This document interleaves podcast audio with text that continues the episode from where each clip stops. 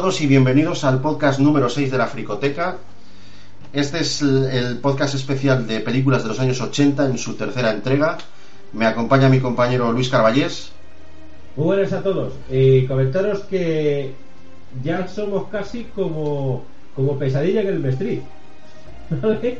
Tenemos tercera entrega. Creí que ibas a decir, "Joder, ya somos nueve. No, no.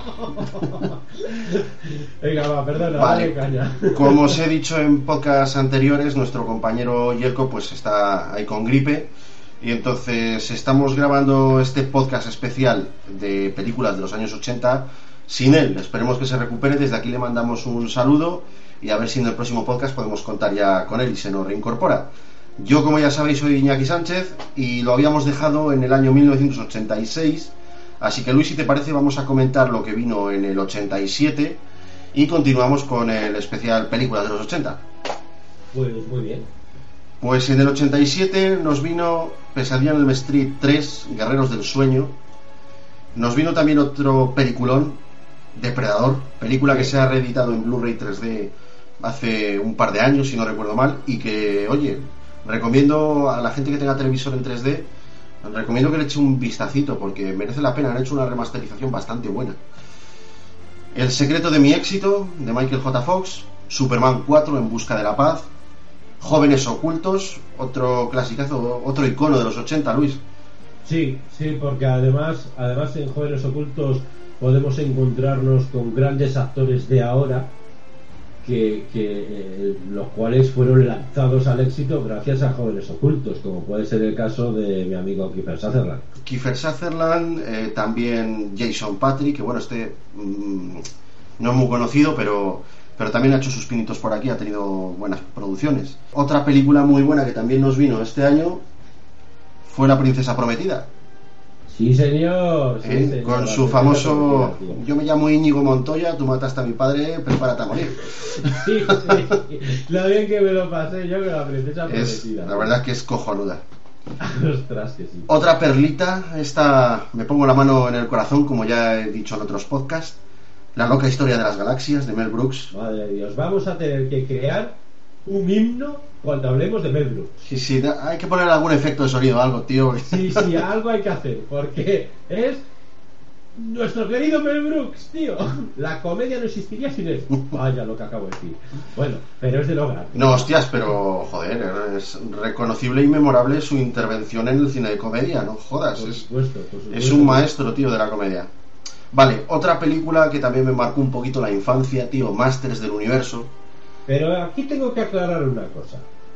En ese momento de la infancia, Iñaki estaba muy mal. Y Doc Langren le hizo pupita. El Monsters del Universo. Me estás partiendo el alma, cabrón. Joder, Es que me la has puesto a huevo. tío. Vale, ya. Hombre, mira, pues eh, protagonizada por, por Don Langren, como tú bien has dicho, por Courtney Cox, que luego hizo la serie de Friends, y el malo era Frank Langella, tío, era Skeletor.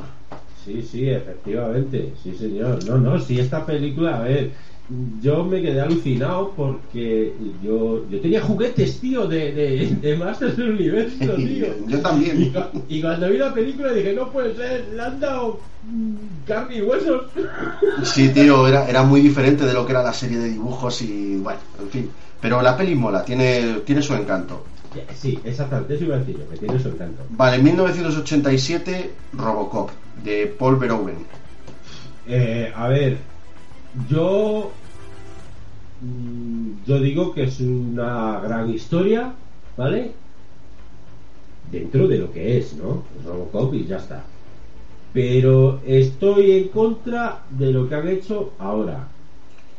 Porque yo creo que han jodido la historia. Bueno, mira, mira, la película del 87 está muy bien, está de puta madre. La moderna no está mal, pero es que es muy diferente, tío. Y no, mm, sabiendo que es un reboot que empiezan de cero, que crean el personaje de cero, no, no se puede pretender que hagan lo que hicieron en la anterior película. Yo para mí está bien, está entretenido, pero esta tiene, esta tiene su encanto y la nueva pues tiene otro diferente, otro diferente. Yo lo que sí te digo es que en la nueva echo de menos más acción. Echo de menos Tío, más acción. a eso te voy. Es que Robocop, tío.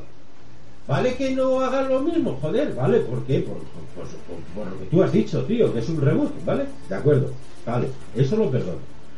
Pero, tío, es que había momentos en los que si no miraba la pantalla me daba igual. Y eso no me ha pasado con Robocop, la del 87. ¿Me entiendes lo que te quiero Sí, decir? sí, por supuesto. Falta un poquito. a- ahí es donde yo veo que una película no cumple con su función. Yo echo de menos en la moderna más acción y un poquito más de carisma por parte del- de, de- de Mira, los villanos. ¿Te acuerdas? Y echo, ¿Te acuerdas? y echo en falta que haya un villano de verdad, porque es que no hay uno definido. O sea, sí, está el Michael Keaton, pero es un empresario y tal. Pero un villano, un villano, un malo, tío, joder, un robot. O sea, Robocop es un robot, se tiene que enfrentar a otro robot, tío, tiene que haber ahí un cruce de tal. Es como, es como la película del increíble Hulk con Edward Norton. Me moló mucho porque había un malo que estaba a la altura. Es, me refiero a eso, tío. O sea, igual que Superman, tío. Superman se tiene que, que enfrentar a villanos que, que estén a su altura, no a Alex Luthor, que le pega un soplido y lo mata. El, este, Batman se tiene que enfrentar a- al Joker, a Bane, a Ra's al Ghul, ¿vale? Los, los malos, Batman los tiene muy bien, muy bien definidos en torno a sus facetas de luchador, de detective, pero tío, Robocop que se enfrenta a un empresario, a una corporación, joder, tío, sácame ahí a un pedazo de robot de su puta madre, o, o alguien, o algún magnate, algún mercenario que tenga armas tochas y que sea un terrorista y haya que detenerlo. Y no puede haber otro, otro para detenerlo más que Robocop. Eso es lo que he hecho un poquito en falta, en esta especie de, de héroes sacados del cómic al cine. ¿Te acuerdas?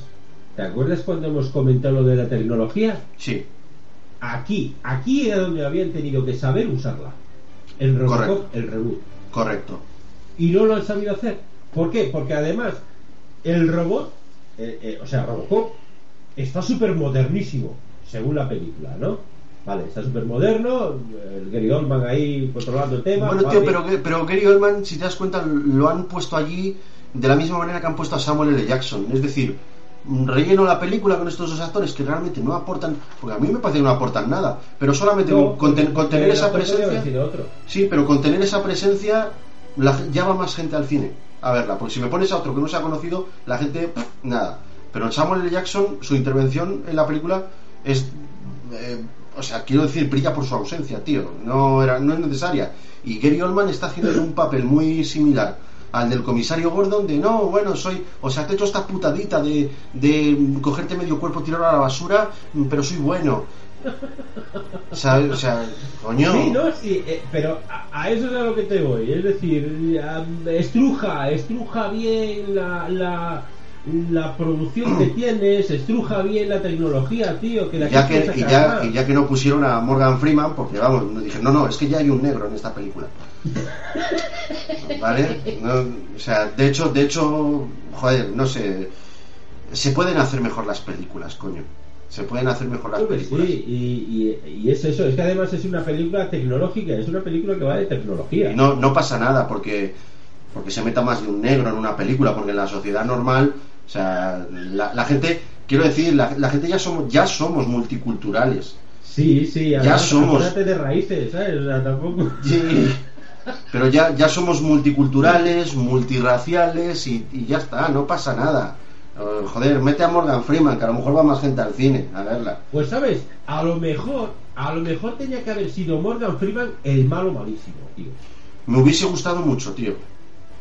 A lo mejor sí, porque Michael Keaton la verdad no me decía nada, tampoco. Bueno, Lo mismo que Gary Oldman. no, pero a mí lo que no me decía nada era su personaje. Es que no, eh, está toda la puta película, es un fanfarrón y tal, y al final de la película no lo ves que sea malo. Ves que sigue siendo el mismo fanfarrón. Lo que ha cambiado es la situación de los protagonistas, del bueno, que de repente tiene que ir a por él. Pero el malo, el malo, tío, debía de, ser- de haber sido Jackie Early Halley, debía de haberse puesto un, un exoesqueleto, un algo, y hubiese dicho, ah, tío, ahora me voy a enfrentar a ti. A, a lo Elysium, tío, pero y, y la película hubiese estado mucho mejor. Y a, y a lo mejor hubiese salvado la película de la crítica y de la comparación con la del 87. Sí, pero es que eh, en este caso la comparación es odiosa. Yo creo que está muchísimo mejor la del 87. ¿no? Yo también lo creo, pero bueno, pero yo debo decir que la de la moderna, la de 2014, mm, yo no la tiro a la basura. Me gustó también. Pero bueno, Mira, mira, me quedo con la antigua. los grandes, los grandes bueno, no, no voy a decir cinéfilos, ¿vale? Porque a lo mejor digo cosas que no son. Pero sí los grandes fricototes, como somos nosotros. Dime una cosa, Iñaki. ¿Has visto la película, verdad? La del 2014. Sí, claro. ¿Volverías a verla? Sí, yo sí. Yo no. Vale. Bueno, pues no es ni más ni menos que... Ese es el rollo, ese es el rollo, lo que quiero explicar, ¿vale? No es ni más ni menos que un, que un cruce de opiniones, pero bueno, me, parece un- muy cuando salvable. Una película, cuando una- evidentemente nadie tiene que hacer lo que yo haga, lógicamente, ¿vale? Pero cuando a mí una película no me da la, esas ganas de volver a verla, no ha cumplido, le ha faltado. ¿Me entiendes? Le ha faltado. Sí, sí. Sí, la he visto una vez, la he visto, puedo valorarla, puedo criticarla, puedo hablar de ella. Bueno, pues eh, al fin y al cabo, pues ya está vista. Una, una más para el saco. Exactamente, ni más ni menos. Vale. De, esa película me sobra la relación con su familia también. Pero bueno, eh, yo qué sé, es que también no deja de ser mi opinión. Y en el guion parece estar justificado. Pero bueno. Sí, bueno, es que el guion también lo podemos escribir como nos apetezca. Vale, pues mm, Seguimos. sigo con esto porque tengo aquí otro título también, La chaqueta metálica, que creo que de Kubrick es mm, Dejó las pastillas y mira lo que sacó. una, una película muy buena, muy Una buena. maestra. A mí me gustó, pese a que, bueno, que no tiene un argumento definido, simplemente es eh, la evolución de unos reclutas desde que entran a hacer el, el servicio militar de, de su país hasta que se ven en un conflicto armado. Hombre, yo creo, yo aquí, yo veo más. Yo veo un trasfondo, tío. Destacamos, destacamos al recluta patoso. Yo veo un trasfondo y el trasfondo es una crítica absoluta al gobierno norteamericano. Sí, por supuesto. ¿Vale? Sí. O sea, eh, sí es verdad que los chavales van y tal y cual y los maltratan, pero también te digo una cosa.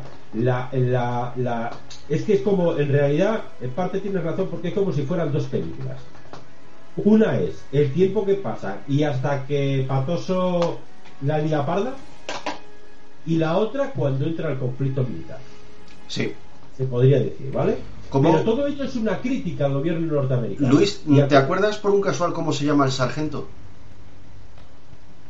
Hostia, no, no me acuerdo, macho. ¿Vale? Bueno, no, no, solo, solo del, del nombre de- que tenía en la película, el sargento, No, no, no, sé no, qué. no. Bueno, vale, pues te, voy a comentar una cosa. Cuando yo vi las películas, bueno, la de 2004 y la de 2006 de La Matanza de Texas, producidas por Michael Bay, y vi al actor que hacía de Sheriff Hoyt con ese traje dije, míralo, es que es el mismo actor que hacía de sargento en la chaqueta metálica y además con uniforme de sheriff. Según lo vi dije, hostias, todos firmes. ya te digo, tío. Por cierto, he de decir que me parecen muy buenas las películas La Matanza de Texas de 2004 y La Matanza de Texas El Origen de 2006 me parecen muy buenas. Bueno, eh, a mí es que es un cine que no sé. Sí, no, lo- lo miedo, digo- miedo no me da, ¿sabes? Me resulta como muy. No, pero, pero lo digo, lo digo, lo digo como mm, yo muchas veces critico el cine de terror y he dicho, joder, pues para una vez que voy a coger una película de terror y, y le voy a tirar flores, por lo menos que quede ahí. Vale, bueno, para no enrollarme ya con esto, te he mencionado la, la chaqueta metálica, una muy buena película, una obra cumbre de Stanley Kubrick, Sí, sí, sí.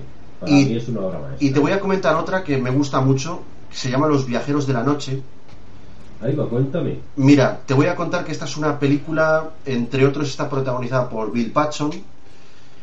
Y bueno, el, el protagonista principal, no recuerdo ahora su nombre, pero es el, el actor que interpreta en la serie Héroes al hermano, este, a Nathan Petrelli, este que vuela. ¡Ah, ostras! Sí, sí, sí. No sí. recuerdo el nombre del actor, pero bueno, debo decir que esta película me impactó porque no la vi en su día, en la época, bueno, cuando yo era joven. eh, Pero el actor, el Nathan Petrelli, está en Los Viajeros de la Noche del Es- 87. Sí, sí, es, es ese actor, pero jovencísimo y tal, que parece que no ha pasado Ostras. mucho el tiempo. Bueno, Los Viajeros de la Noche es una de las películas de vampiros que más me ha gustado a mí.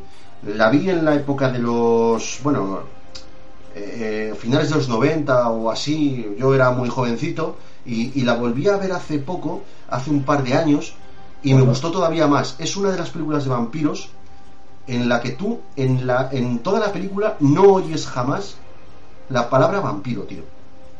Ostras. De hecho, la película se llama Los viajeros de la noche. No los vampiros de su puta madre, ni. Sí, sí, sí, sí. No, no oyes en ningún momento la palabra vampiro, tío. Y además la recomiendo para los amantes del cine ochentero. Esas pintas de macarra punky de, de aquel entonces molan mucho. Bueno, bueno, pues tomamos nota. Y la han reeditado en Blu-ray hace nada, hace un par de años. O sea que bueno. Vale, pues yo ya terminé con la lista del 87. Luis, ¿tú tienes por ahí algo apuntado? Bueno, algo hay. Es que, es que estaba pensando, tío, de comentar una cosilla, por si, por- porque a lo mejor a- habrá alguien que no lo sepa. El- lo han metido a Nathan Petrelli, voy a llamarlo así porque no recuerdo el nombre del actor. Lo han metido en la segunda temporada de Marvels, Agents of Shield. Ah, Agents of Shield. Sí, bueno. Exactamente, por, por si a alguien le hace gracia a este actor y no veía la serie porque no le gustaba, pues hombre, pues bueno, un aliciente para que la vea. En fin, ahí lo dejo. Eh, en cuanto a las películas del 87, bueno, pues tengo, tengo apuntadas unas cuantas. Tengo apuntadas en primer lugar Atracción Fatal. Ajá, sí, sí, con Glenn Close y Michael Douglas, hombre, que no me salía, no me salía. Exactamente, Michael Douglas. Tengo apunta- apuntado Dirty Dancing, Sí, también. Bueno, pues con, con el fallecido Patrick Swayze, desgraciadamente por un cáncer de páncreas, para Joder. que no lo sepa. Y bien joven, además, ¿no? Sí, bastante joven, no sé, pero creo que andaba por los 46 años, una cosa así. Buah, tú verás. Eh, tengo luego una, tío, que ya hemos hablado de ella en nuestro primer podcast, tío. Good Morning Vietnam. Sí, tío.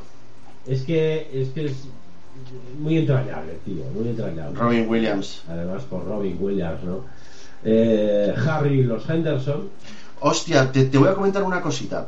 El, el actor que interpretaba al Bigfoot, Ajá. este actor que. Joder, tengo hoy el día bueno porque tampoco recuerdo el nombre. Eh, este actor tan alto era el que interpretaba a, a el depredador, tío. En las dos. Ostras. sí, tío. En, en Depredador de Schwarzenegger y en Depredador de los 90 de Danny Glover. Depredador, sí, sí, Depredador sí, 2. sí, sí. Pues era, era, Depredador era el 2, que.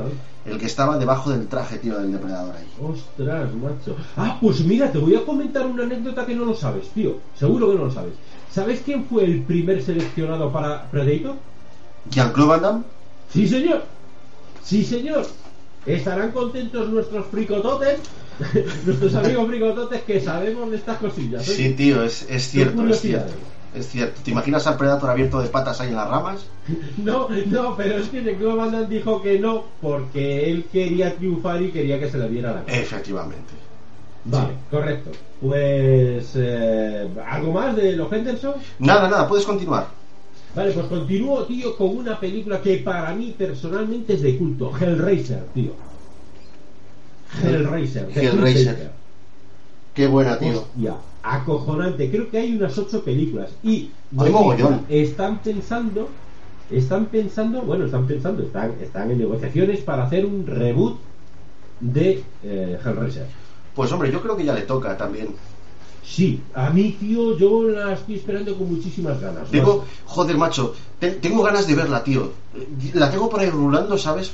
La tengo por ahí no sé dónde y tengo ganas de verla, macho. Ahora mismo que la has mencionado, me, han- me han entrado las ganas, tío, de volver a verla. Fíjate, esto es, esto es de terror, ¿vale? Bueno, el terror que se entendía en los años 80. Me hablas de la matanza en Texas y me hablas de esto y prefiero ver esto, tío. Ajá. No sé, me gusta más. Quizás, no sé, demasiada sangre quizás en, en la matanza en Texas, no lo sé. Me gusta mucho Hellraiser. Sigo con una que además hace poco la hemos mentado o mencionado y es que eh, bueno, la película es El Imperio del Sol y me preguntabas y demás, y efectivamente recuerdo que me equivoqué y corregí, y está protagonizada por Christian Bale. Sí, que era, era bien pequeñito, ¿eh? Exactamente, Christian Bale, macho, El Imperio del Sol, una Joder. película dirigida por Steven Spielberg, que va sobre la guerra, en, en la Segunda Guerra Mundial, si no me equivoco. Sí, Bueno, sí, es que con, Spielberg, con Spielberg es que es sota caballo rey. Es niños extraterrestres, guerra. Eh, bueno, y, y Gremlins. Bu- Bueno, ¿qué- qué- En fin, sí, eh, no hay más que contar. Y tiburones, Eh, y tiburones, tío, y tal, hombre. Sí, vale, vale, vale, pero no, no nos vamos a poner así, pero es que sota caballo rey. No te pongas tiquismiquis. En fin, continúo porque tampoco hay más historia que contar aquí. Es decir, es la historia de un niño en mitad de una guerra salvaje. Bueno, pues ya está. El que quiera que la vea. A mí me aburrió. Ya. Eh, sigo con una que, bueno, yo creo que pasa sin pena ni gloria, pero sí marca un antes y un después de, de- de las historias de brujas. Las brujas de Eastwood. Con Jack Nicholson, tío. Efectivamente. Bueno, es que Jack Nicholson, tío. uf, es Jack Nicholson, macho. En fin, eh, no sé si quieres comentar algo más. aparte. No, no, porque es esta, esta clase de... Esta película es de esas que tendría yo que pegarle un revisionado, porque no recuerdo muy bien esta película. Sé que trabajaba Jack Nicholson, pero bueno. No tengo Bueno, muchos pues- más recuerdos. Pues sigo, sigo con una que a mí personalmente es de estas que ya he comentado que, que me gustan mucho y que las volvería a ver otras tantas veces. Esta, por ejemplo, la he visto cuatro veces y no recuerdo mal. Rob Roy, la leyenda de un rebelde. Protagonista Liam Neeson. Mm, qué buena, tío. ¿Y recuerdas quién era el malo, tío? Pues, joder, tengo, tengo cruzado al tío este que hacía de malo en la peli del cuervo y no sé si me estoy equivocando. No recuerdo el nombre. de- porque no recuerdo el malo del cuervo, pero este era Tim Roth, tío. Ah, hostias, pues entonces me estoy yo equivocando. Tim Hostia, Roth, sí, macho, tío, un sí. hijo de puta, es un Joder, actor, tío. tío, tienes toda, la, tienes toda la razón. la- me estaba equivocando yo de película. Es Tim Roth, tío. Este duelo que hacen ahí de esgrima, tío. Exactamente, Ah. exactamente, es esa película. Qué, tío. qué mal lo pasé viendo esa escena, tronco. A ver, repito, he dicho hijo de puta, pero es que es uno de estos actores, tío, que, que son bestias. O sea, es que, es que a Tim Roth te lo pones haciendo de malo y te lo crees, te acojona. Joder, ya me, lo, me lo creí yo viendo, viéndolo haciendo de príncipe Rainiero en la peli esta de Grace de Mónaco. Ah, pero ves esas cosas, joder. Eh, tío, em, tengo, tengo pareja y tal. Ya, ya, bueno. Hay sí, veces sí, que está, hay estoy- veces que Estoy rellenando otro finiquito. sí, no tío. nada. Hay veces que no se pueden evitar estas cosas, lo siento. Sí, lo comprendo, en fin. Bueno, que, que, eh, tienes 15 días, ¿vale? Bueno, Gracias. total, eh, Tim Roth, tío, espectacular y cómo no, Liam Neeson en el papel, en el papel protagonista Rob Roy, pues bueno, espectacular, eh, no hay nada que decir. Fin, esta es para verla, pues eso, las veces que hagan falta. Además, los paisajes de la Irlanda, tío, de esa Irlanda todo verde, eso es alucinante, macho. En fin, Paisaje Braveheart. Pero es que es más de lo mismo, tío. Es que es todo. Es que, es que, es que yo tengo que ir a Escocia y tengo que ir a Irlanda y tengo que ver esos paisajes, tío. Porque eso es alucinante, macho. De verdad. Además, me encanta la música celta, pues ya está todo hecho. En fin, acuérdate de aquella escena cuando canta aquella canción celta en El Rey Arturo de Cliff. eh, de Cliff Clive Owen. Exacto, de Cliff Owen. Eh, tío, esa, eh, cuando canta la, la mujer aquella, aquella canción celta con el niño en brazos, tío, eso es bestial. Mira, se me ponen los pelos de. Momentazo. Total, eh, vale, eh, seguimos Sí, estamos en los 80. sí, por favor. Seguimos con los intocables de Elliot Ness, tío. Otra. O- otro peliculón, tío. Pero peliculón. Kevin Costner, Robert De Niro, Sean Connery. Uf, Me dejo a alguien, tío. Bueno, alguien te dejarás, eh, pero bueno, en fin, es un película. soberbia, tío, soberbia. Y seguimos con animalitos de compañía. Tiburón 4, la venganza. Bueno, quiero comentar algo. Por favor, esa te la dejo a ti porque a mí me da la risa. Quiero comentar algo. Algo no bueno.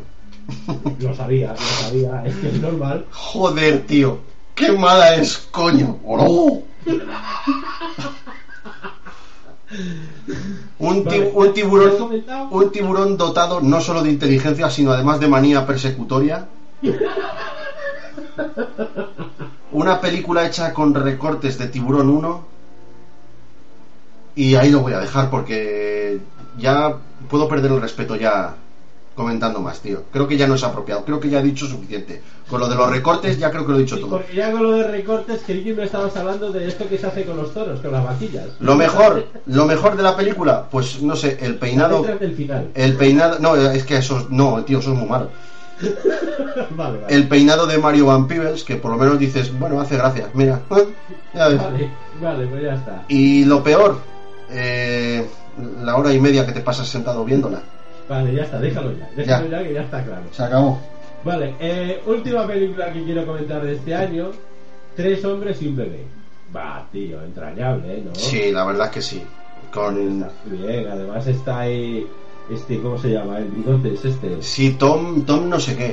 Tom, Tom Selleck. Tom Selleck, sí señor. Lo confundo con Tom Berenger, fíjate. Hostia, pero no se parece en nada. Ya, en el confundo, nombre. Mira, mira, yo confundo a Tom Berenger con. Con este otro, con. Va, déjalo, déjalo, fuera. Sí, bueno, yo también confundo las servilletas. Yo, tío, yo a veces he confundido las servilletas con papel del culo, pero bueno. exactamente. Pero bueno, no pasa nada. No Sí, pasa. yo te digo una cosa, si se confunden por algo es. Sí, bueno, No porque sí. O sea, no puedes confundir el papel del culo con las llaves del coche, evidentemente. Y cago en la puta, no arranques el coche con papel del culo, chiquillo. Joder, y no te limpies con las llaves, coño. No digo. Que te-. Joder, mira que tío, ¿te imaginas limpiarse el culo con las llaves del coche y lo que venga y que encima venga alguien y te diga, oye, no te rayes, joder? Bueno, va, venga, volvamos al asunto, que nos despistamos. Vale, mira, Yelko me ha pasado su lista para el 87. A ver qué interesante es. Bueno, pues tiene Super Detective en Hollywood 2. Pues muy bien, tío. Bueno, a mí me gustó más la 3, pero bueno. No, a mí me han gustado las tres por igual, ¿eh? Me han gustado. Mira, mm, de esta no, pero de la 3 te tengo que comentar que aquella escena del principio de la película en la que Eddie Murphy sale persiguiendo a un camión de los malos Ajá. y le pegan un disparo a uno y lo echan del camión de los malos. Y Eddie Murphy pone así una cara como, ¡ay, no quiero atropellarlo! y le pasa y le pasa por encima con el coche. Mira el retrovisor y el pavo está por la carretera como un muñeco. la cara que pone luego cuando mira para adelante, como diciendo, ¡ahí va! Ya. Y me- mira, me acuerdo ahora y me parto el culo, tío. Vale, venga, va. Vale, no, sí, tío, voy, voy a seguir porque si no, no acabo, no me puedo enrollar tanto. Vale, Creepshow, Creepshow 2 me ha pasado. También, mm, muy buena, recomendable también. Sí, sí, sí, sí, totalmente. Evil Death, segunda parte. Que esta creo que se llama Terroríficamente Muertos o algo así, ¿no? Bueno, vale. Bueno. Prom Night, segunda parte. Arma Letal. Bueno, pues. oh, ¿Qué vamos a comentar de Arma Letal que nos haya dicho, tío? Pues estupenda, una película de acción con la fórmula. eh, pues eh, pareja de detectives Sí, muy diferentes entre sí, que al final se hacen inseparables. Exactamente, y bueno, pues nada, estupendo la escena, la escena, yo recuerdo, tío, esa escena es cojonuda, la escena en la que está el pavo que se quiere suicidar, y llega Gibson. dice que te quieres suicidar, eso se hace ya, no se piensa, le pone los grilletes, tío, y se tira del tejado, tronco, y se levantan, y dice, alejarme de este tío que está loco. Buenísimo, buenísimo, buenísimo. puta. Buenísimo, tío. En fin. Bueno, te sigo comentando. Sí, eh, antes, antes en- no sé si en este podcast o en uno anterior te comenté de Peter Jackson y tal. Pues aquí tengo una película de Peter Jackson, Mal Gusto. No quiero decir nada por si acaso alguien no, no la ha visto. Pero si alguien la ve, quiero decir que el mismo tío que hizo Mal Gusto hizo la trilogía del Señor de los Anillos. Vale, la veré. Sí, sí, vela y me comentas. Yo la he estado viendo hace poco con los colegas también, en plan una pizza y a partirnos el culo. Vale, sigo. Yo, el halcón. Bestial. Esta te gusta, ¿eh? Con estalón Además, haciendo una demostración bestial de músculo y de, cora- y de corazón, tío. y de corazón. Exactamente. Y de corazón. Sí, señor. Como no podía ser de otra manera, Yelko también menciona aquí la cuarta entrega de Loca Academia de Policía. Ahora tengo una pregunta. Cuando venga Yerko ya se la haré a él, pero ahora la voy a hacer aquí en público. Sí, por- Yerko, ¿te pagan los productores de Loca Academia de Policía o qué? Oye, pues joder, si le pagan que, que comparta. Sí, coño. que para eso somos equipo. Mira, también me menciona otra peli de Schwarzenegger y debo decir que esta me gusta, Perseguido. Hostia, sí, sí. ¿Ves? ¿Ves? A esto me refería yo antes. Esta la he visto varias veces. Esta, no sé, me gusta por ese tono de ciencia ficción que tiene, de futurista y tal. Bueno, está muy bien. Sí, a mí me gusta. tío. Y por último, mira, me menciona esta película también de Michael Douglas que se llama Wall Street. Muy buena. Además de estas buenas, alejándose un poco de la línea de, de- de la comedia casual. ¿sabes? Eh, esta película es muy recomendable, ¿eh? Bueno, pues eh, me vengo al 88 ya.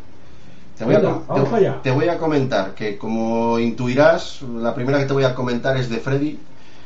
Bien. Pesadilla en el Street. Bienvenidos al mundo, al maravilloso mundo de los. No.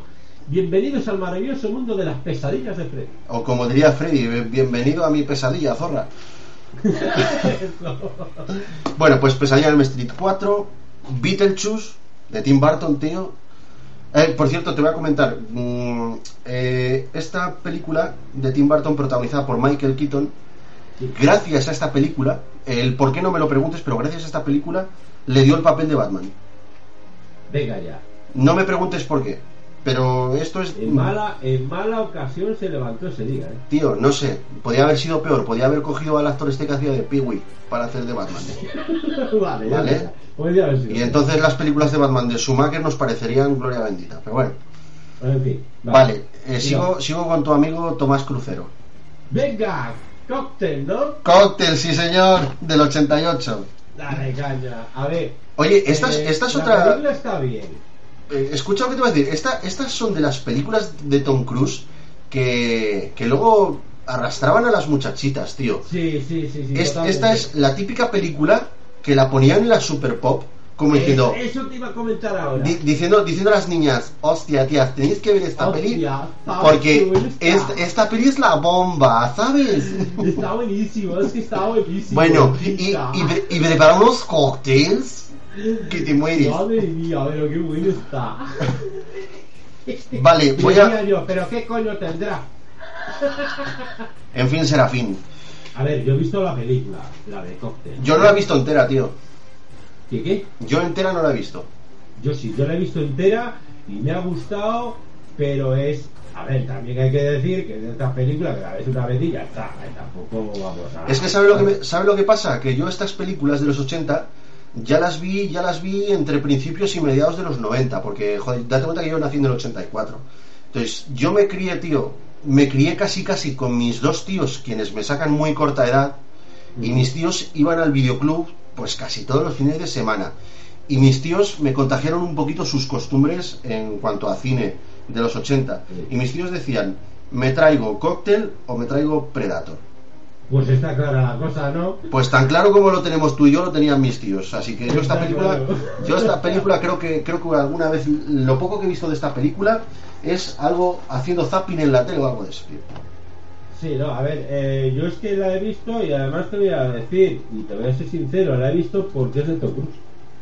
¿Vale? Y entonces, eh, como buen cinéfilo que creo que soy, pues bueno, tengo que ver todas las películas que ha hecho Tom Cruise para por lo menos para poder valorar y poder decir, pues mira cómo empezó y mira su trayectoria y mira ahora qué tipo de cine hace. Bueno, oye, vale, si eso te pone... pero ya te digo, la película es una vez y ya está, ya la has visto, o sea, no, no hay más, no hay más historia. Pues continúo, Luis, con dos películas, Critters y Critters 2, que se estrenaron en el mismo año. ¿Cómo me gustaron, tío? A mí también, tío. Y estas, estas Pues son- se está son- preparando un remake. Oh, pues yo, pues ya, ahí me- tendrás otra película que querré ir a ver, tío. Estoy intentando pillar estas películas en, bueno, las cuatro porque son cuatro entregas. En Sí. Blu-ray no las han editado todavía y me parece fatal. Y en DVD, y en DVD en- no están todas editadas. Están, creo que la 1, bueno, no, miento, están todas editadas, pero no en, no, no en castellano, no en España. Pero está en Entonces, DVD. están en DVD. Lo que no está es en Blu-ray. Mm, En Blu-ray no están, en DVD están, pero no en castellano. Es Ah, ¿no decir, están en castellano? no, tío, si quieres hacerte con estas películas, eh, tienes que comprar una edición extranjera y no hay ediciones extranjeras que estén en castellano. En castellano anda rondando por ahí, creo que la primera, en DVD. Qué fuerte, tío. Sí, tío, me, me gustaría, me gustaría que se le pusiese remedio a esto porque yo soy fan de, de Critters. Y me gustaría comprármelas, tío. Me Es que. Critters, es que Critters es como lo, lo, lo, lo opuesto a, a, a ver, en la historia que nos están contando, como lo opuesto a los Gremlins. ¿Sabes? No, era, era, era el, el contrapunto, tío. Era como, como para, para. Superman hay un Batman, ¿no? Para Aliens hay Predator.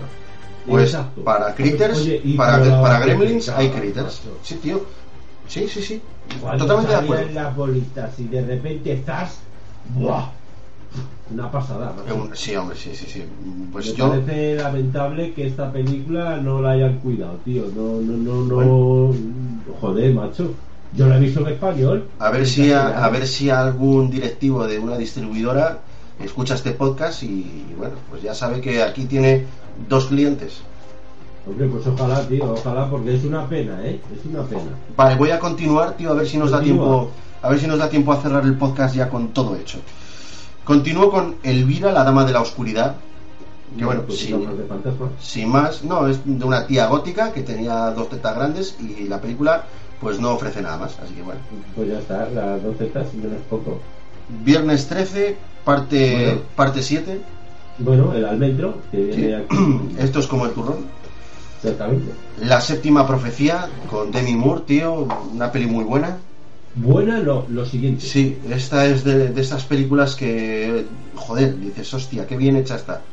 Pero de puta madre. Y al Mira, final- por cierto, ahora que has comentado Demi Moore, te voy a comentar una cosilla. Tenía un amigo que decía que Demi Moore, Demi Moore era guapa si no abría la boca. No Joder, estoy de acuerdo. me ha venido a la cabeza una imagen de Demi Moore con la boca abierta y... No, yo no estoy de acuerdo, ¿vale? No, yo Pero tampoco. es pero si es que no sabe hablar, si es que. Eh. Yo no estoy de acuerdo. Pero bueno, él decía eso. Ahí lo dejo. ah. Bueno, te voy a te voy a seguir dictando porque aquí viene otra película de estas de los 80 que mola ver porque, oye, tiene, tiene su cosa, su gracia. Esta. Mi novia es una extraterrestre. Ah, claro que sí, tío. Con Dan Aykroyd y Kim Basinger, ¿verdad? Sí, sí, efectivamente, tío. Esa. Y menuda extraterrestre. Joder, ya te digo, menudo bolso. Joder, macho. Vaya. Menudo critter, ¿no? Mira, otra película que, que yo no me explico cómo, pero se logró hacer su hueco en, en- dentro del mundo del terror de aquella época fue The Blob. El terror no tiene forma. Esto pertenece al nacimiento del, del, del terror psicológico, tío. ¿Tú crees? O sea, creo sí. esto era la masa devoradora. Pero, pero, el- el- sí, vale, la masa vale, pero eso que, que, o sea, en realidad el terror puede coger la forma que sea, ¿no? ¿Sabes lo que te quiero decir? Bueno, no sé, no sé. Otra cosa es que se desarrolle mejor o peor, pero bueno. ¿Sabe lo que pasa? Que a mí esta peli no, me gustó mucho. Pero Venga, bueno. pues venga, pasamos y ya está. Vale, pues yo eh, de- del 88 no tengo más títulos. ¿Tú qué tienes por ahí, tío? Buah, yo tengo cosas interesantísimas. Empiezo contándote que tengo, la primera que tengo, Acción Jackson, tío. O Hostias. sea, oh, fuertísimo. Ca- Carl Weathers, tío. Exactamente, tío. Dillon. Eh, eh, de hecho, acuérdate. eh, en- Bueno, acuérdate, espérate que me acuerde yo. Si no recuerdo mal, estaba en Predator. Sí, era, era esto de... Dillon, ven aquí. Exactamente.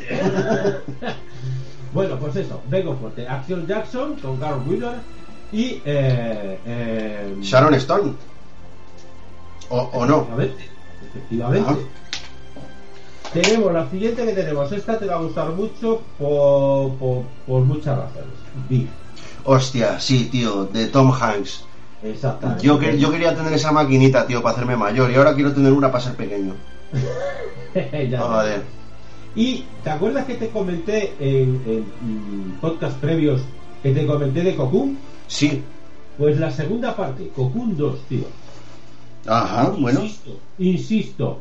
Además, aparecen los mismos ancianos, ¿vale? En esta historia, en esta segunda parte. Y eh, bonito, tío. Si quieres ver una película bonita, una Joder, pues ya que película le pones, ya que le pones ese, esa reseña tendré que mirar a ver. Siguiente película. La jungla de cristal, tío. Bueno, ya aquí ¿Qué estamos. calle, tío. ¿Sabes, Además, ¿Sabes que en esta película, tío, sale Carl Winslow? sí, efectivamente, es el policía. Es el policía, el primer policía, coño, el, el- el gordito con el que tiene que hablar Bruce Willis. Sí, tío. Efectivamente. Bueno, pues a ver, rápido voy a comentar que estoy muy cabreado con Bruce Willis, ¿vale? Pero estoy cabreado ahora. Cuando hizo la jungla de cristal, tío, estaba de puta madre. Estaba contentísimo con Bruce Willis, ¿vale? Porque además, como lo recordaba, de, de cosas como la serie Luz de Luna, tío, que recuerdo con mucho cariño, ¿vale? Pues para mí la jungla de cristal fue la hostia. En acción, la hostia, ¿vale? Ahora, sin embargo, pues bueno, se está equivocando. Bueno. Para mí se está equivocando. Pero bueno, Sí, ese es tema. Como decía, la jungla de cristal, bueno, pues seguimos con. Chara, chan, chan, chan. Los fantasmas atacan al jefe. Hostia, tío, qué buena. Esa es entrañable. Es el cuento de, de- de- de Charles Dickens, tío. Sí, efectivamente. Pero con Bill Murray, o sea, te partes el culo. Es que Bill Murray, tú sabes que además era la época en la que eh, Bill Murray era de los grandes. Sí, tío. Era Eh, comedia. Los 80, los 80 para Bill Murray fue como los 90 para Jim Carrey. Sí, efectivamente. Porque además es que era el crack, era Bill Murray. Sí, macho. Creo que, creo que tuvo también su propio show televisivo, Anda. al estilo La Hora de Bill Murray, ¿no? En fin, eh, triunfó que te cagas. Y de hecho ahora, no sé si, si estás al tanto, pero está haciendo unos peliculones, pero bestiales, ¿eh? Bueno, algo he visto por ahí. Sí, sí, sí, sí. Esta, esta es como una remasterización en 3D de, de Bill Murray, pero, pero con unas interpretaciones muy dramáticas y muy constantes. Sí, Y- sí, sí, sí. Soy consciente de a- los in estilo De lo translation. que hablábamos antes eh, de Mickey Rourke, ¿vale? O sea. El renacer, el renacer. Sí, exactamente, el renacer de un gran actor. Vale. Bueno, pues nada. eh, te comentaba de Hellraiser. Pues aquí tenemos Hellraiser 2. Ajá, sí. Los, los cenobitas. Bueno, pues es más de lo mismo, pero con respeto. No es decir más de lo mismo, va, no pasa nada. No, sí pasa. Hellraiser 2 recomendable. Hay que verlo. Mi amigo Max, bueno. Hostia, hostia, tío, hostia. En mi opinión, te voy a dar mi opinión. Sí. Para verla un domingo por la tarde, ya está. Ya, esta es la película que quería hacer una especie de ET, pero Sí, de, pero de videoclub. en el quería. Vale, pues te voy a contar una cosa, tío. Esta película, es- ¿te acuerdas que te comenté que yo tuve una novia, que te- sus padres tuvieron un videoclub? Sí, sí, efectivamente. Esta, esta es una de las películas que vi con ella, fíjate. Ay, qué guay. Qué tiempos aquellos, ¿verdad? No, buenos recuerdos, la verdad que sí, muy buenos recuerdos. Bueno, pues, a ver, en mi opinión es esto, es decir, fue como un fracaso a lo ET, en fin, un intento, pero que no se quedó, en fin, se quedó Ajá. nada. Bueno, eh, sigo con Poltergeist 3, tío. Hostia, ¿dio para tres entregas? Sí, sí, sí, por supuesto. Y yo deseé que hubiera más. Joder. Se quedó también en el deseo. Ya está. Siguiente película, Rayman, tío. Cuéntanos. A ver, Rayman para mí es. Yo creo que la primera película de Tom Cruise donde de verdad actuaba. Porque es muy buena esa película. Tenemos la, la bueno la interpretación, la gran interpretación de Dustin Hoffman, Ajá.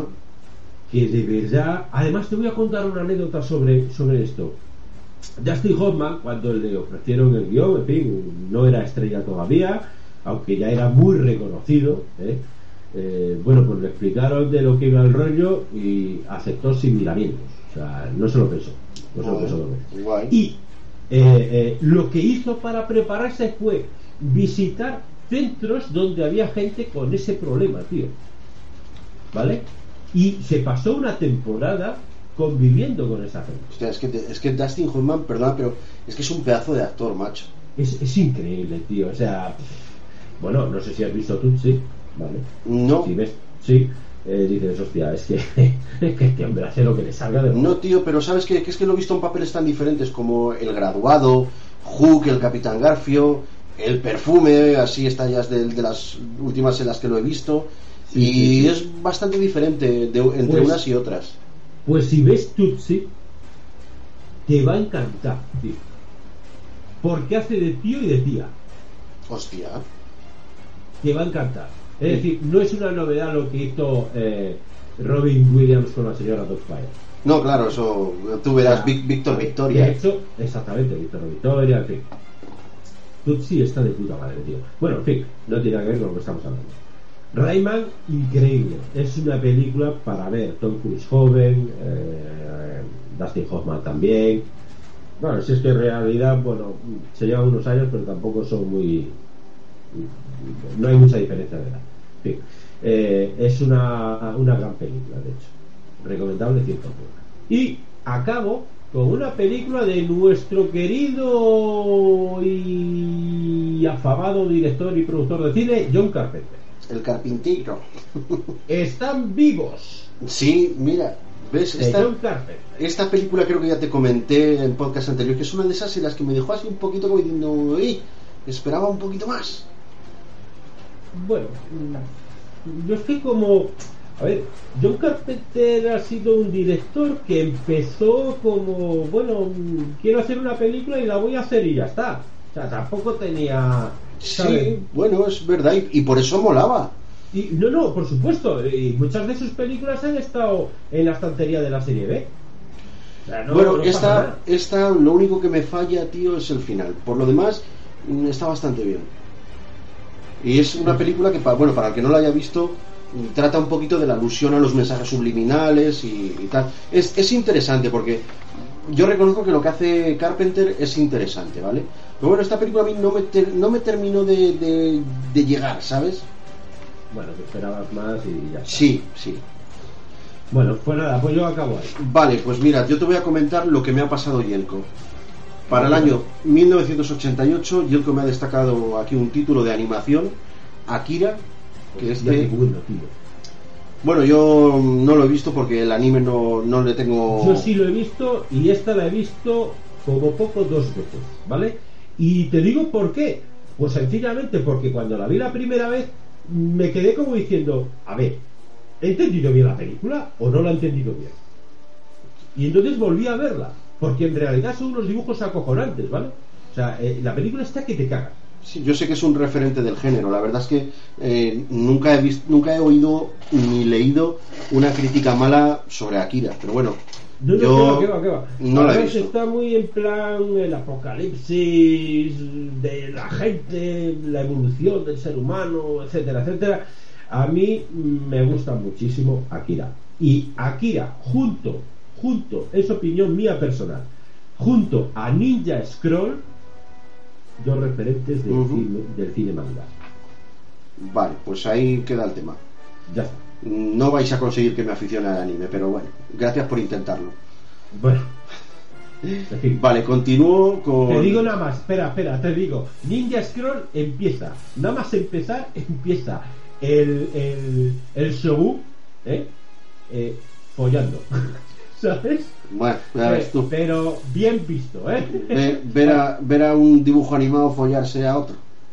Bueno, oye, no es, no es el, ¿cómo se llama? El, el cine este erótico del anime. Eh, Hentai. no el hentai. No es hentai, ¿vale? No se ve tan, tan claramente. Pero bueno, pero quiero decir que es para adultos, Ninja Scroll, igual que Akira, ¿eh? O sea, son película, película. Vale, pues, con- además que vieras, ¿eh? pues no sé, tío, si alguna vez. Independientemente de que te aficiones o no. Independientemente. Si alguna vez mm, se me ocurre, pues la tendré en cuenta. Vale, de acuerdo. Bueno, pues sigo con una película que te va a gustar a ti mucho, Contacto Sangriento. Buenísima. Además, eh, os comento, el actor que hace de malo se llama Bolo Yeung, ¿vale? Y Bolo Yeung es campeón, campeón de China de un arte marcial muy peculiar, ¿vale? Bueno, es campeón, fue campeón, porque ahora ya la edad es la edad, ¿no? Pero fue campeón de dos artes marciales, uno de ellos es de recibir golpes, es, es una especie como de, de aguante, ¿no? Hostia. de- te están dando golpes y no te están haciendo daño, Que no, no me extraña, menudo maromo, menudo joder. ¿sabes?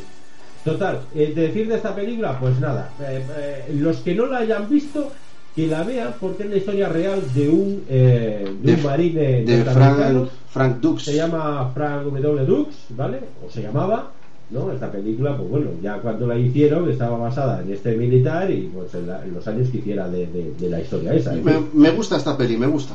a mí me gusta mucho, ¿vale? Y, hombre, al que, la película lo que quiere reflejar, aparte de reflejar en mayor o menor medida, ah, bueno, por cierto, que no sé si lo dice en la película, no lo recuerdo, pero Frank Dux, eh, digamos que coreografió y, eh, y escribió el guion, o lo supervisó, digamos, el guion de su propia historia, ¿no? Sí, O sea que- sí, creo que sí.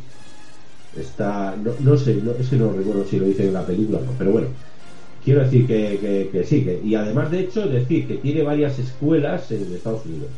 No sé si la seguirá teniendo o no, pero bueno, yo de lo que me- cuando me enteré de todo esto, así era, tenía varias escuelas de artes marciales en, en Estados Unidos. Vale, pues voy a seguir con Cocodrilo Dandy 2, que bueno, sin más, una secuela. Sin más, exactamente. Danco Calor Rojo, Mira, aquí está uno de tus amigos. sí. El mío es Schwarzenegger, el tuyo no sé. no sé, oye, el mío será Víctor. Qué jodido, cómo pronunciaba ahí el chocha ahí el, el ruso, ¿eh? Sí. Bueno, pues sin más, a Yelko es que le gusta mucho Schwarzenegger y oye, pues cómo no, todas las películas las, las anota. Que normal, oye, mira, pues estas de las que sí me gustan además. Sí, sí, no, está bien. De hecho, hace poco la conseguí yo, con calor rojo. Está muy bien, hombre, para pasar el rato está bien. Tiene también Noche de Miedo 2, que bueno, pues secuela de la otra. Bueno, está bien, oye. Halloween 4, Bueno, pues esta ya está, esta ya lo he dicho todo. Maniac Cop. Esta es interesante. Sí, estas, estas de ese género gore que hemos comentado. Sí, efectivamente. ¿Quién engañó a Roger Rabbit? Esta, o lo comentas tú o lo comento yo. Comenta tú, tío. Vale. Primera película que se hace, primera película que se hace con personas reales y dibujos animados. Sí, señor. O sea, eso es clave. En la historia del cine es clave. Y, y lo mismo que cuando hicieron Tron, que era la primera película íntegramente hecha por ordenador, Ajá. pues aquí ya personas con dibujos animados. No se había hecho, se arriesgaron que te cagas y fue una triunfada. Protagonizada por Bob Hoskins y Christopher Lloyd, tío. Exactamente. Que Christopher Lloyd la gente no lo sitúa, pero es el doctor Emmett Brown de Regreso al Futuro. Exactamente, sí señor. Vale, otra Eh, que. Otra, sí, no. Dime, dime. No, te iba a decir que, que recordemos que hizo cameo en las mil maneras de morir. Mil maneras de morder el polvo. Eso, perdón. Pero de mil maneras Sí, de morir, eso es un programa Sí. de televisión. Eh, Eh, que- mil maneras de morder el polvo, exactamente. Aquí viene otra que te va a gustar mucho: Rambo 3. Llegamos a la anécdota que te iba a contar. Bueno, no es anécdota, porque es parte del guion, ¿vale? ¿Te acuerdas la escena en la que están en, en esa especie de gavia y que le viene todo el ejército de, de- de- creo que era de Afganistán? ¿Cómo olvidarlo? Vale, pues le dice el coronel Truman, ¿y ahora qué hacemos? Y le dice Sly, los podemos rodear. Tío, me partía cuando estoy por primera vez viendo la película y escucho la frase digo, venga, con dos cojones. Joder, tío, es que Rambo es Rambo, tío. Es Rambo, tío, es Rambo, total. Muy buena. Bueno, ¿qué decir? Pues Rambo, ya está. Bueno. Bueno, decir lo único, decir que están preparando, por si no nos habéis escuchado otros podcasts, pues están preparando eh, la quinta entrega, me parece que es. Sí, lo comentó Yelko. Exacto, por si acaso, pues en fin, comentarlo también ahí. La quinta entrega de, de Rambo. Se llamará The Last Blood. De hecho, ya he visto por ahí algo. yo, ¿eh? Sí, no, has algo has posteado en la fricoteca. Sí. Bueno, eh, sigamos, ¿no? Vale, ya para terminar con la lista de Yelko, del 88, pues marca una peli que a mí me gusta bastante, de estas que te marcan también la infancia, como es Willow. Joder, cómo no, tío. Ostras, macho. Una de las grandes películas de aventuras. Fantástica, tío, es un cuento. Sí, sí, Willow. ¿Qué decir de Willow? Que la vean. Que Sí, la vea la tío. Hombre, ya la habrá visto todo el mundo, pero pues que la vuelvan no a te ver. creas, no te creas porque, tío. Hay mucha gente que no, que no, que no, Bueno, que la vean. y, y quien la haya visto, que la vuelva a ver. Exactamente, ¿qué dices, coño? Es, Vale. ¿ves? Esta es de esas películas que se ven a veces que hagan falta. Sí, macho. Claro. Bueno, pues ya en el último año de la década, el 89, nos dejó títulos como Pesadilla en el Street 5, Abyss de James Cameron, Este hombre tiene un problema con el agua o una virtud, según se mire. Bueno, mm, yo de esta película tengo las dos versiones, la extendida y la cinematográfica. A ver, no, pero lo digo desde el mejor sentido. Bueno, sí, claro. Porque es un gran director y bueno, pues nos hizo Titanic, nos hizo Abyss, eh, Avatar, eh, no sé, parece que se mueve muy bien entre el líquido. Terminator, tío, con el Lo T-1000. digo por- El metal. Mismo, Ya cogió el metal también y lo hizo líquido. Exactamente. Por eso digo. Bueno, ¿Qué más pues tenemos? eh, tenemos Regreso al Futuro 2. ¿Qué decir? Estoy enamorado de, de- de la trilogía. ¿eh? ¿Cómo molaba? ¿Cómo molaba? eh, ¿Cómo veían el año 2015, verdad? Y ahora que vamos a entrar aquí nosotros... eh, ¿Y dónde está mi monopatín? Sí, tío. El aeropatín, tronco, ¿dónde está? ¿Qué el pasa? aeropatín, exactamente. Quiero, quiero aeroconvertir mi Seat Ibiza, tío. Bueno, en fin. Esto es verdad, macho. Qué bonito. Aquí- es una película, es una trilogía muy, muy, muy agradable, tío, muy entrañable. Y muy bien integrada, tío. Sí, sí, sí, sí. Claro muy, que sí. muy bien integrada. La una con la otra. Bueno. Steven 1989. Spielberg, Steven Spielberg, tío. Hombre, claro. Robert Zemeckis, Steven Spielberg. Otro equipo que también mola. Sí, acuérdate que Robert Zemeckis eh, hizo dúo con Spielberg en eh, ostras, ostras, eh, en Forrest Gump. También, tío. Es verdad. Da, muy buenos resultados ese equipo. Vale, sigo con una que a mí, bueno, ya sabes que me gusta, que pese a que hay versiones mejores, me gusta. Y es Batman, de Tim Burton, tío. Bueno, yo, yo solamente voy a decir una frase. Me gustan las películas de superhéroes. Ya está. Bueno, pues vale, ya todo el mundo te ha entendido. Pero esto marca, esto marca un antes y un después en el universo Batman. Porque aquí Batman adquiere ya una apariencia más tétrica, más, más integrada con la noche, cuidado. Hombre, la hizo el señor oscuro. Ya, pues le vino como picha al culo, ¿sabes?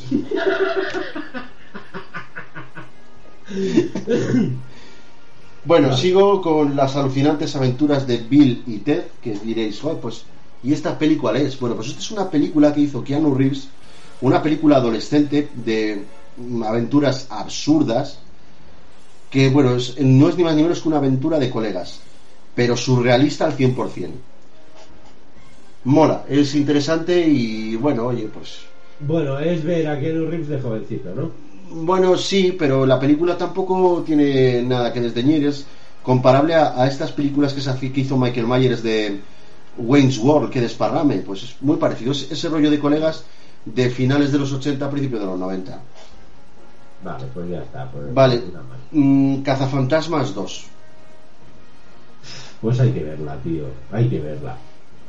Es que Tampoco hay que decir mucho, simplemente que mola y que, joder, uno no puede pasar por los 80 sin ver Cazafantasmas, tío. Que va, que va, tío. Es de obligado, obligada visualización, tío. Viernes 13, parte 8. Ya, ya vamos, ya vamos Claro, por la 8. Claro, claro, normal. Pasan los años y pasan las películas también. Ya está. Y yo la última que tengo apuntada es Indiana Jones y la última cruzada, tío. Para mí es la mejor de la, tri- de la trilogía que hasta entonces había en... Y bueno, pues esto es lo que tengo yo. Vale, pues. Pues bueno. Pues yo tengo Black Rain, Michael Douglas efectivamente. y banda sonora de Hans Zimmer, por cierto. Casualidad, ¿verdad? Mm, sí, sí, del todo.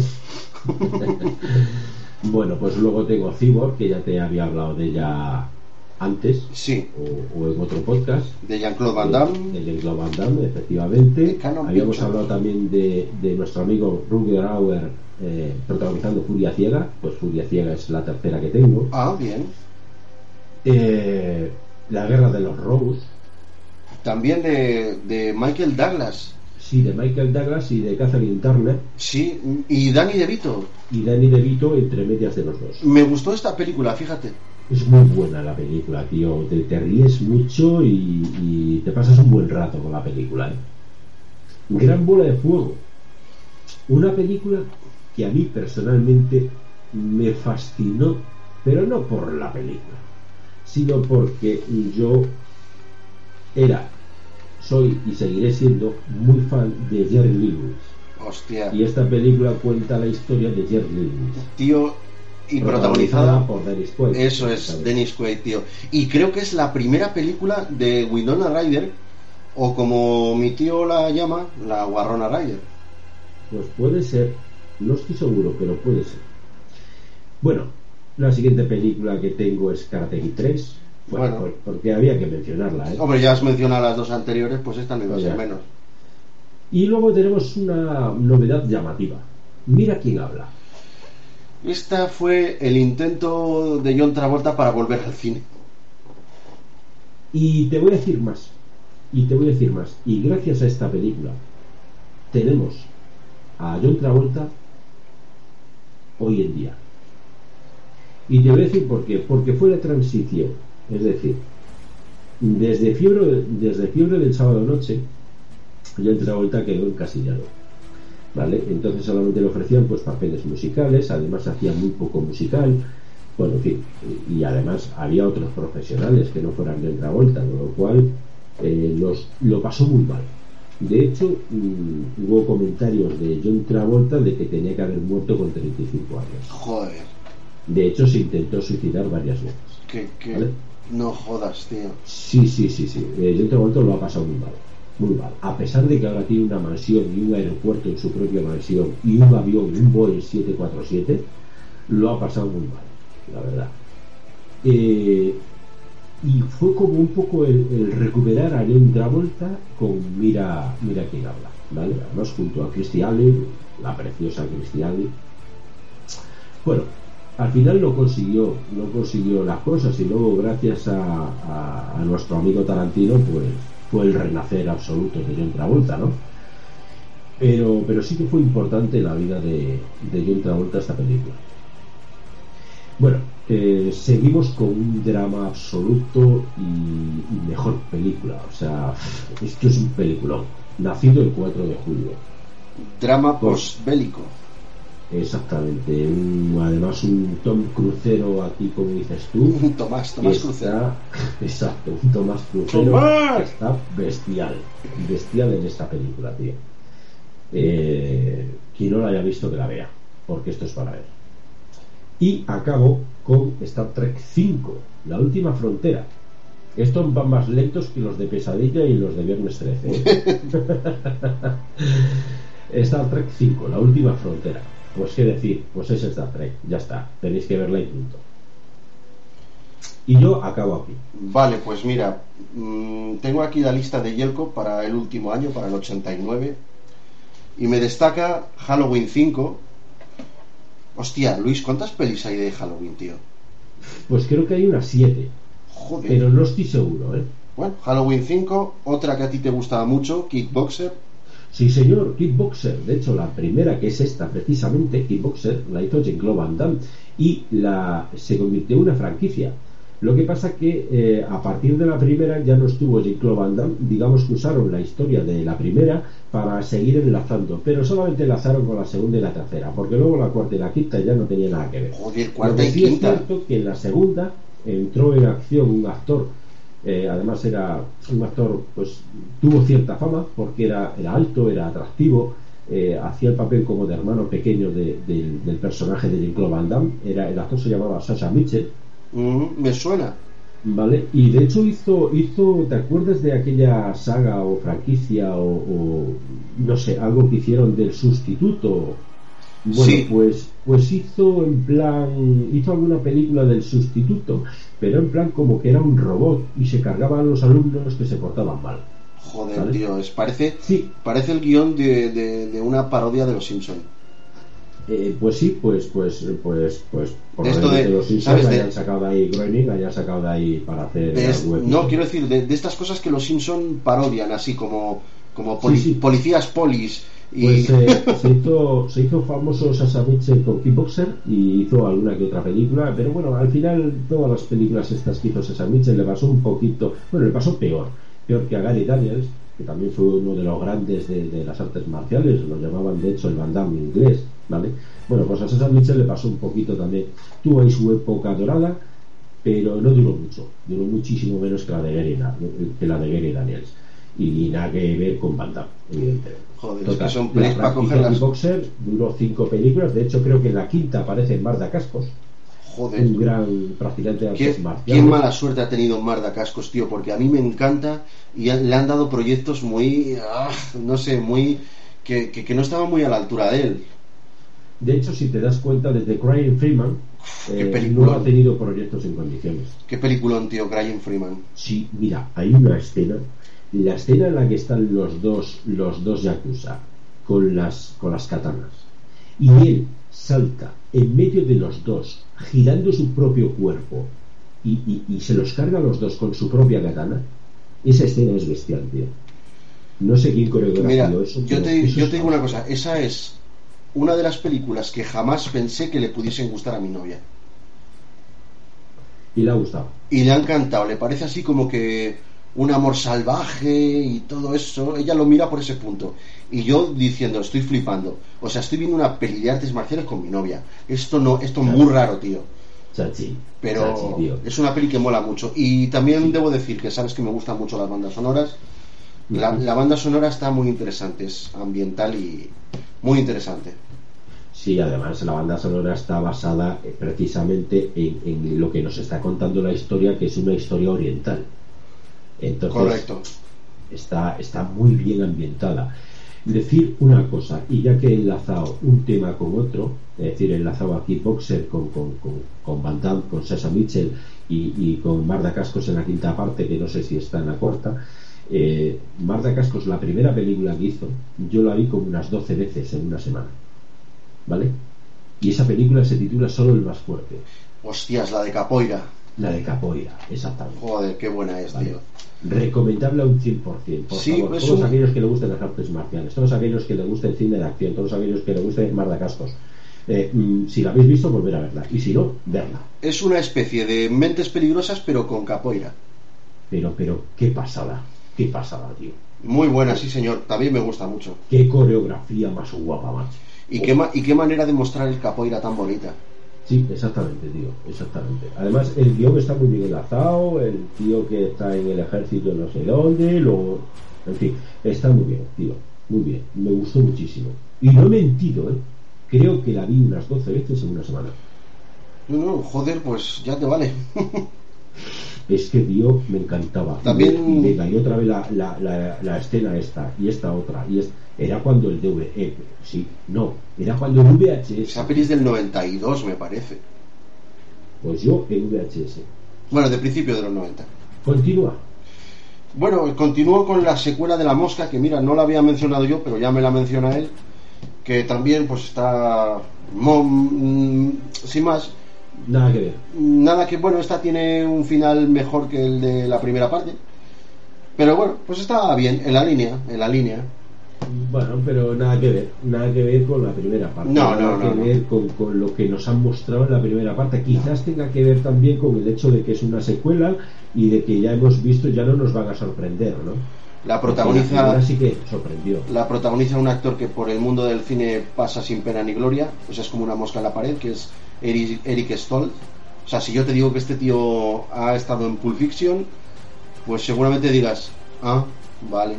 No, sí, sí, tú y yo sí lo sabemos. que Sí, ha estado en pero- Pulp Fiction, ¿vale? Y además, oye, lo que pasa que a veces no es que seas malo, sino que no tienes suerte, tío. Sí, efectivamente, pues que en este mundo pues hay muchos profesionales. Y Eric Stoltz es de estos, porque Eric Stoltz es bueno.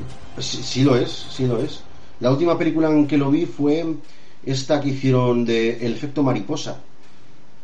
¿Sabes, Ah, cuál. ¿Sabes cuál te digo? De, creo que es de 2003 con... Pero la primera parte, Sí, la primera parte vale, con... la primera parte, además, te, creo con que contado Kutcher. La primera parte, tío, tuve la gran suerte de ir al preestreno del efecto mariposa, tío. Cojones. Sí, sí, macho, eh, habíamos poquita gente en el cine, pero qué pasada. Además, me encantó la historia, eh. Me Sí, a mí, a mí es una película que también me gusta. Por bueno- cierto, hago un llamamiento. Ya que estamos, hago un llamamiento. ¿Por qué Narices no se ha doblado al castellano la tercera parte? Bueno, tío, no sé. Solamente lo he dicho, ya está. Vale, yo la segunda parte es de estas ya de serie B, no me gustó nada y la tercera parte, pues chico, no, no sé la siquiera... segunda parte está, está tu amigo, tu amigo este, el, el, que, el que se murió, ¿no? Mm, Pues no me doy cuenta en la segunda parte quién puede estar. Sí, hombre, en la segunda parte no está el, el, el Joker de, de... No. Heath Heath Ledger. Sí, No, no, no, no. La segunda parte la protagoniza esta chica que hizo de Lois Lane en Smallville, Erika, Erika Durance. Pero no está Heath Ledger, tío. Es, una peli de serie B. Y Heath Ledger ya, ya hacía películas de estreno Vale, cinematográfico. vale, vale, no, no, no estoy Bueno, seguro. otra, pe- que, otra vale, película, otra película que me acabo de acordar en la que yo vi a Eric Stoltz fue Anaconda con Jennifer López, Ice Cube y Sí, el sí, gran sí, por el- cierto, Anaconda, bueno, Anaconda también tiene que comentar. Usaron repetidas veces la cascada. Para adelante, para arriba, para abajo, para arriba. El barco iba para un lado y la cascada iba para arriba, tío. Eh, va, va, ya está, ya está. Vamos a Bueno, tío, lo mejor de la película, John Boyd. Que Sí, hacía ahí de, siempre, de como malo, siempre. tío, malo, malote. Cago Sí, en Dios, sobre que- todo cuando lo traga la anaconda. qué- luego con qué ganas, dije, cago en Dios, es que, es que no le, no le gustaba ni a la anaconda, tío, que lo vomitó. Digo, joder, y, bueno. Vale, pues Venga, continúa, tío. mm, tiene aquí apuntada ayer con la segunda parte de Arma Letal. Muy bien, tío, pues nada, nada que decir. Que, que la vean, que la vea la gente. Está También- está. Es una película acción y punto. También tiene apuntada Tango y Cash, que aquí están Hace dos días la han dado en televisión. lo- los dos grandes que nos gustan a ti y a mí. A ti, Sí, sí, por a ti te gusta Además, Stallone. En, es- en esta película te partes de risa, tío. Cuando están en la ducha, tío, ¿te acuerdas? Hostia, vagamente, vagamente. Pete, ¿cómo le llamaba? El Carras se llamaba a Sly, lo llamaba Pichulín. Pichulín. Madre mía. Qué bueno, tío. Sí. Va, ¿qué más tenemos? Tenemos The Punisher, tío, de Dolph Lundgren. Dolph Langer, tío, la, la primera versión de Punisher. Que aquí en, bueno, en, en España creo que se llamó El Vengador. ¿El Vengador o el Castigador? No, no, El Vengador, tío. O en Ah. Latinoamérica, no me no recuerdo. Pero joder, The Punisher, tío, es el castigador de, de los cómics. En esta película Claro. debo decir que el, que el castigador no llevaba la calavera, la calavera que tanto le caracteriza, porque quería Sí. alejarse de, de lo que era el cómic, que yo no entiendo el por qué. Porque, Es un joder, cómic, pues ya está. Sí, pero bueno, cómic. quería, quería alejarse de su versión de cómic. Bueno, pues vale. Mm, Como curiosidad, para hacer esta película cogieron a un actor rubio y lo tiñeron de moreno. Y, Bueno, pues vale. y para hacer la película The Punisher de 2003 con Thomas Jane, cogieron a otro actor rubio y lo tiñeron de moreno. Qué buena es esa, tío. Esa me gusta, tío. Y me decepcionó la segunda que hicieron. Esa de Zona de Guerra con Ray, Ray pero, esa- Stevenson. pero qué mierda de, de- de Sí, historia no, es esa, tío. no le pega a este actor. Y eh, te voy a decir una cosa que igual, igual te mola. Si te gustó la primera de, de bueno, la primera de The Punisher, la de 2003 de Thomas Jane, Thomas Jane cogió dinero de su bolsillo y también eh, cogió a su amigo Ron Perlman. Hicieron un corto que se llama The Punisher Dirty Laundry. Eso me lo tienes que pasar, tío. Te, está en YouTube. Cuando lo busque te mando el enlace. ¿Cómo mola ese corto? Te va a gustar, tío. Te va a gustar ese corto, ¿vale? Ya te lo pasaré y cuando lo veas ya, ya comentamos. Pues sabes que lo de la segunda, la de zona de guerra, yo me esperaba a Thomas, tío. Joder, a mí me hubiese gustado, tío. Es y, que, mira, una decepción sentido en esa película. es tío, que Thomas Jane es el castigador. Es, es el castigador. Exactamente, ya está, no hay más. No Pa- a, mí, a mí es como, como cuando dices, no, tío, nació para este papel. Sí, tío. Exacto. Thomas Jane es el castigador. No hay otro. No hay ni Dolph Lundgren ni Ray Stevenson. Es No, no, Thomas no, Jane. que va, que va, que va. Al igual, tío. todo el respeto a Langer por haber sido el primero. ¿no? Mm, sí, bueno, pero. Pero no tiene nada que ver. Oye, joder, hay, hay otros tiempos y hay gente que, bueno, pues que encuentra la horma de su zapato, tío. Y Sí, sí, así. sí, por supuesto, totalmente de acuerdo. Bueno, y para terminar con la lista de Yelko, me menciona cuando Harry encontró a Sally. O sea, Jelko ha acabado toda esta serie de podcast con una romántica. Madre mía. Bueno, Bueno, pues nada, pues, pues ¿qué pasó cuando encontró a Sally? Nos lo tendrá que contar cuando vuelva. Qué cabrones somos. Bueno, oye, y hasta aquí pues el repasito que hemos hecho de, de, la década de los 80, que es una década que tiene películas que merecen la pena, que, que bueno, pues todo gran amante del cine que pase por los 80 podrá ver que hay títulos que no puede uno prescindir, de buen cine, de, de todos los géneros, de ciencia ficción, de misterio, de gángsters, de terror. Había mucho cine en los 80, muy buenas ideas, que toda, todavía a día de hoy son ideas que perduran. Quizás había mm, mejores ideas, no, perdón, había más ideas que dinero y mejores ideas que ahora. Sí, yo mm, te voy a dar la razón, tío. Creo que es cierto, que había muy buenas ideas, pero los medios se quedaban pequeños para llevarlas a cabo. Sin embargo, ahora es al contrario, macho. Sí, sin embargo, ahora hay efectos especiales y de todas las cosas sí están mejor hechas, pero los guiones muchas veces fallan. Entonces, bueno, pues esto es la evolución del cine. A ver, la próxima década, a ver qué nos trae, tío. Sí, no, está claro.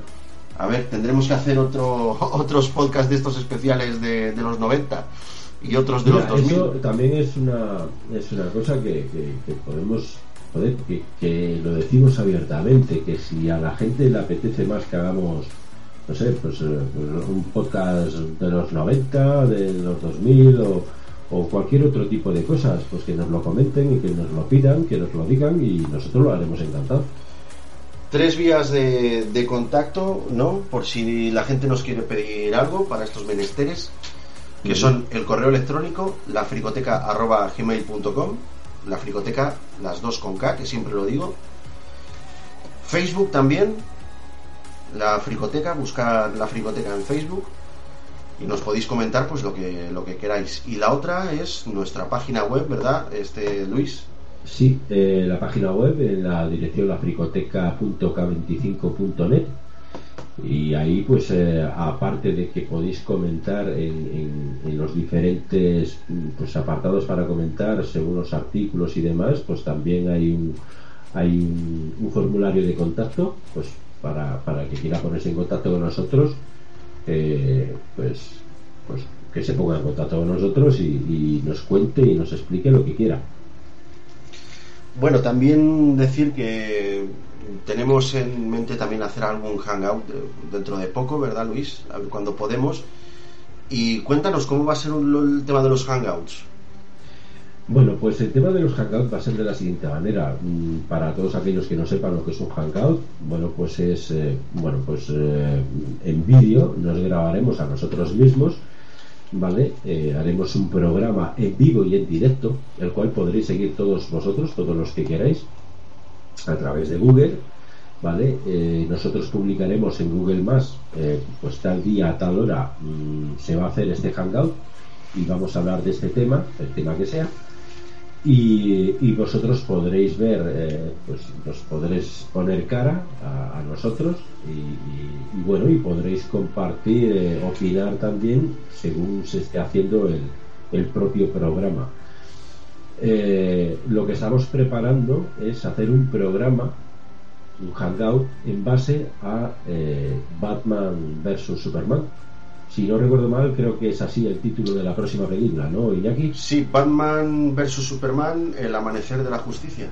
Exactamente, bueno, pues eh, vamos a hacer, ¿y por qué vamos a hacer un hangout sobre eso? Bueno, pues vamos a contar con, con probablemente, todavía estamos eh, negociándolo, pero mm, vamos a contar probablemente con la ayuda y colaboración inestimable de, de un amigo mío. Eh, entendido bastante en el tema cómics, ¿vale? Y vamos a hablar sobre eh, desde la primera aparición del cómic en el cual están los dos superhéroes y pues todo el proceso y todos los cómics, bueno, en líneas generales los cómics que ha habido de Superman, de, Batman y por supuesto del tema de la película que próximamente, bueno, próximamente, cuando quieran eh, pues en 2016 en 2016 será. En 2016 no sí las últimas noticias están que en 2016 bueno pues pues hablar hablar un poco pues sobre todo este tema no sobre eh, Batman y sobre Superman y sobre la relación entre los dos superhéroes. Y bueno, pues espero, esperamos, esperamos que, que os guste. Y eso es lo que estamos preparando. Bueno, pues desde aquí y con ánimo de que participéis con nosotros, nos despedimos hasta el siguiente podcast. Esperamos, pues con este repasito que hemos hecho, pues que os hayamos entretenido, que esto os haya gustado. Y aquí abiertos a ideas y a todo lo que pueda acontecer en, este miniverso friki pues os, os, estaremos esperando y agradeceros pues las descargas, que nos sigáis, que seáis fieles y bueno, pues seguiremos informando. Yo me despido, soy Iñaki Sánchez, un saludo a todos. Yo soy Luis Caballés, un saludo y un abrazo. Nos vemos en el siguiente podcast. Adiós, señor Anderson. Mi nombre es